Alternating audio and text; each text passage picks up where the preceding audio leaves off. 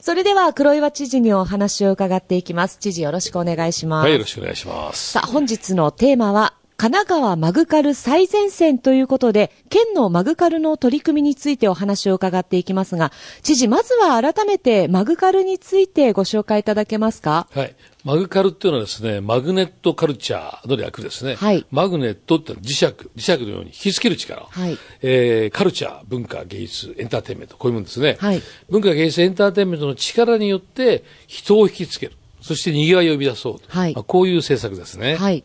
もうマグカルというと今まで神奈川県もマグカル解放区、リコテンプロジェクト、バーチャル解放区などもいろいろと取り組んでいますが、はい今1月から3月にかけてイベントが開催されてるんですよね。そうですね。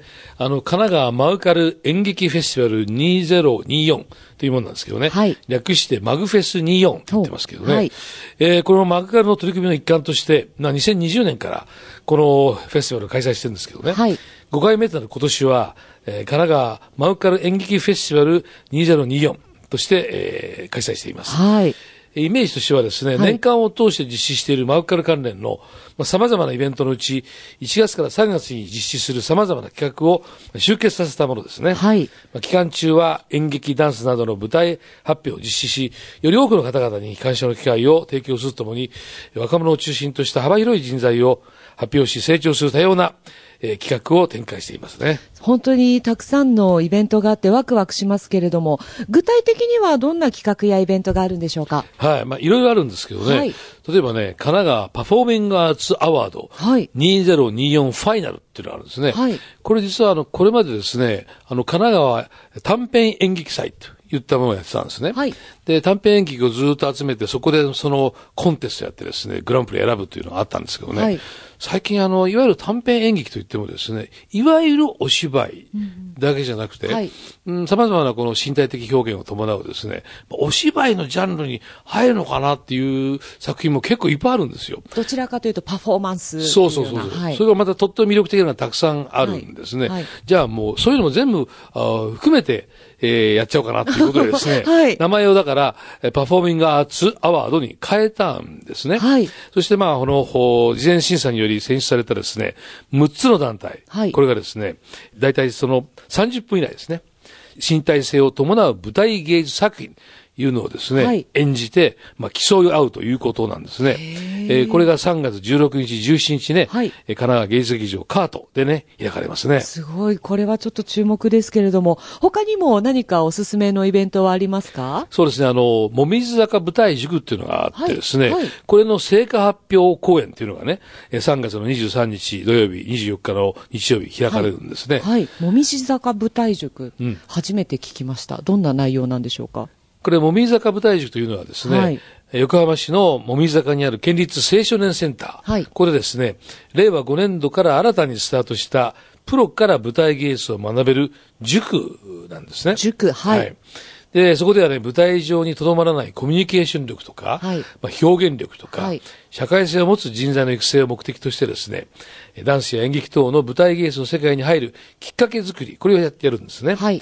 まあ、たまたまそれだけじゃなくて、そもそも青少年センターってのはですね、昔からこの演劇舞台芸術を凝らす若者が集まってきたはい、重要な場所なんですね。はいここから育ってきた舞台、えー俳優さんでね、はい例えば、五代美智子さんとかね、はい。今野美佐子さんとか、はい高瀬春奈さんとかね、はいい、らっしゃるんですよ。そうそうな。そうそうそう。はいまあそういうまあ伝統を引き継いでるのが、もみじ坂舞台塾なんですけどね。ここで県内であの舞台芸術の世界に興味のある15歳以上29歳以下、これを対象にですね、はい塾生を募集して、まあ、昨年12月から青少年センターでのレッスンが始まったんですね。はい。で、ダンサーで振付家、演出家、そして様々な受賞歴のあります、鈴木拓郎さんをですね、はい中心に結成されたダンスカンパニー、茶色いプリンのメンバーがですね、講師を務めているんですね。今現在も活躍中のプロの方に教えていただけるなんてとても素敵だと思うんですが、実際のレッスンはどのような内容なんでしょうか？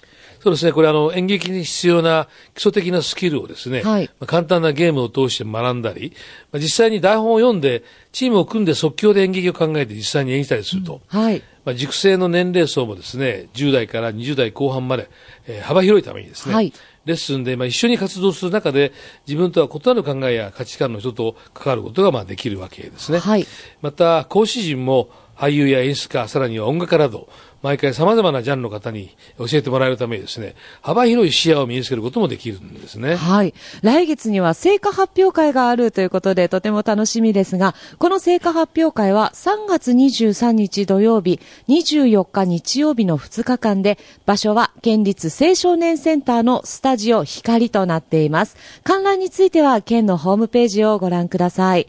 さあ、後半も引き続きマグカルに関する取り組みについてお話を伺いますが、前半では現在開催中の神奈川マグカル演劇フェスティバル2024、略してマグフェス24の企画、神奈川パフォーミングアーツアワード2024ファイナル、そして若手の舞台人材の育成、もみじ坂舞台塾のお話がありましたが、知事他にもシニアの方々が活躍するイベントがもう開催されたと伺いました。そうなんですね。この県営団地におけるシニア合唱事業っていうのをやってるんですね。おはいもう前からいつもお話をしているように未病改善。ね。はいえー健康か病気かじゃなくて、健康と病気の間はグラデーション連続的に繋がってますよね。これ未病ですよって。はい病気になってから治すんじゃなくて未病の状態を少しでも改善しようというために食、運動、社会参加で大事だっていう、はいこの社会参加の部分をですね、県から仕掛けていこうということでやってるのがですね、県営団地におけるシニア合唱事業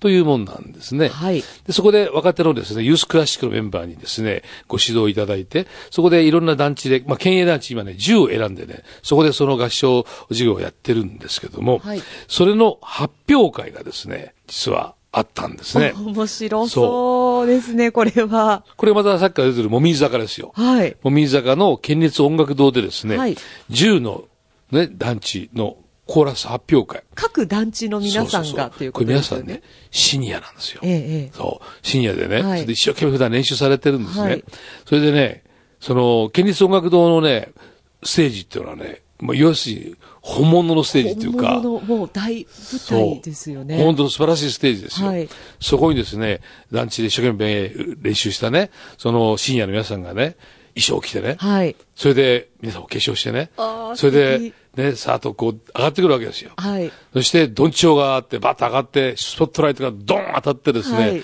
お客さんもわーっと入って、はいうわー拍手のもとで歌うんですよ。ええ、ええ。もうね、皆さん生き生きとされてましたね。そうですえね。えこれやっぱりね、この歌うことによってね、そのコーラスをみんな練習することによって、まさにコミュニティというか、はい社会参加、はいそれが繋がってきますよね。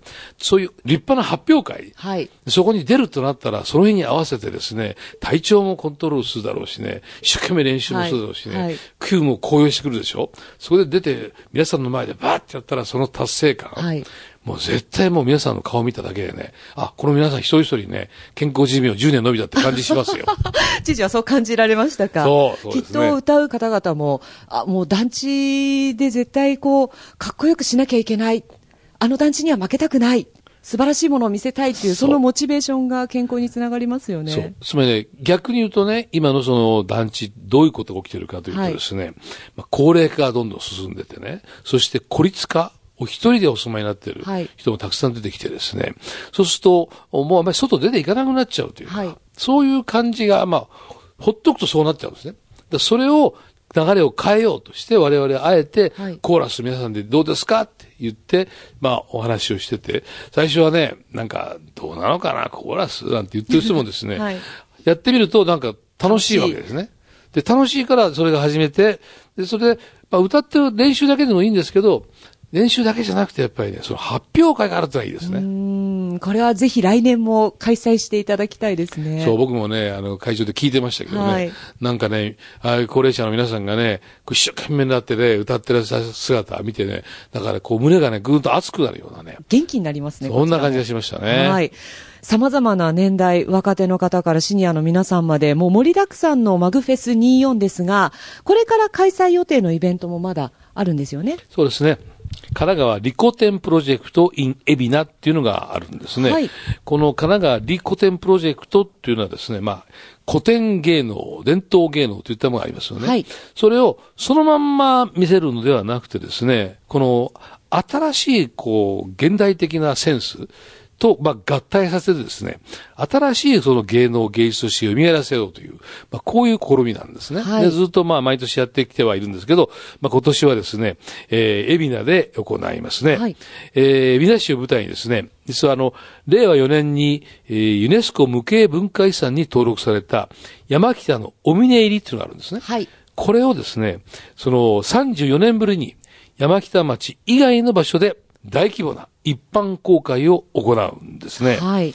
この山北のおみねりっていうのはですね、えー山北町共和地区に古くから伝わる民族芸能でありましてね、はい国の指定重要無形民族文化財となっています。はい。えー天狗とか獅子とか亀などね、まあ、それぞれの役に分かれてね、様々な演目を行うことになってるんですね。すごくカラフルで、ね、楽しい演目で、というのも、以前、神奈川マフィンでもこの山北のお峰入りを紹介をさせていただいたんですが、明日行われるイベントでは、お峰入りの出演者一同が行列を組んで、あの、道行きという笛とか太鼓の林に合わせて賑やかに練り歩くという演目があるんですが、これは知事は参加されないんですか、いや、私も参加しますあ、ね。参加されるんですね。そうそうそう。ね、どんな感じになるかわかんないんですけどね。はいえー実際のお見えで使うね、山伏。はい。私、あ山伏になります。え、あの、赤い。赤い、そうそうそうそう。赤い、赤い衣装を身につけてね、はい。海老名駅前を練り歩くということなんですけどねー。。はい。明日ですからど、ね。どんな風になるかね。今のお気持ちは？えーどんな気持ちかな みたいな。楽しみですよねちょっと花粉症があるからね、くしゃんくしゃやりながら歩くのはちょっと嫌だなと思いますけどね。ええいや、でも楽しみですね。観覧、あの、自由ですからね。はいしかも、一般の方もね、参加いただけるのでね、ぜひね、えーご覧いただきたいと思いますね。お越しいただきたいと思いますよね。場所は、海老名駅の、その駅前の通路の部分。そうですね。はい。へえ、これはちょっと楽しみですね。知事の山北のお峰入りということで。さあ、本日は県のマグカルの取り組みで現在開催中のマグフェス24についてご紹介してきましたが、他にも今後開催予定のイベントがありますので、ぜひ県のホームページをチェックしてみてください。さあ、最後になりますが、知事、ではリスナーの皆さんにメッセージをお願いします。僕はね、やっぱりこの舞台芸術っていうのは大好きなんですよね。、はいろんな、まあ、ジャンルがあるでしょう。でもね、その共通としてあるのはね、やはりね、その異次元というか、非日常の世界ですよね。はい。そこにこう体験できるっていう中でですね、やっぱりその心が現れるとかね、すごいこう、心が触れる感動するとかね、そういった大きなパワーがあるんですね。はいこういったパワー、その見るのもすごく大きなパワーをいいただくし、自分がそこでやってみるということも、ものすごく大きな力になる。まあそれがですね、こうみんなを逆にまた引きつける力になってね、みんなが元気になって、街も元気になる。そういう流れをね、しっかりとね、このマグカル、マグネットカルチャーでね、さらに展開していきたいと思いますから、ぜひ皆さんもね、参加していただきたいと思いますね。はい。ぜひ、県のホームページなどをチェックしてください。さあ、知事、今日はどうもありがとうございました。はい、ありがとうございました。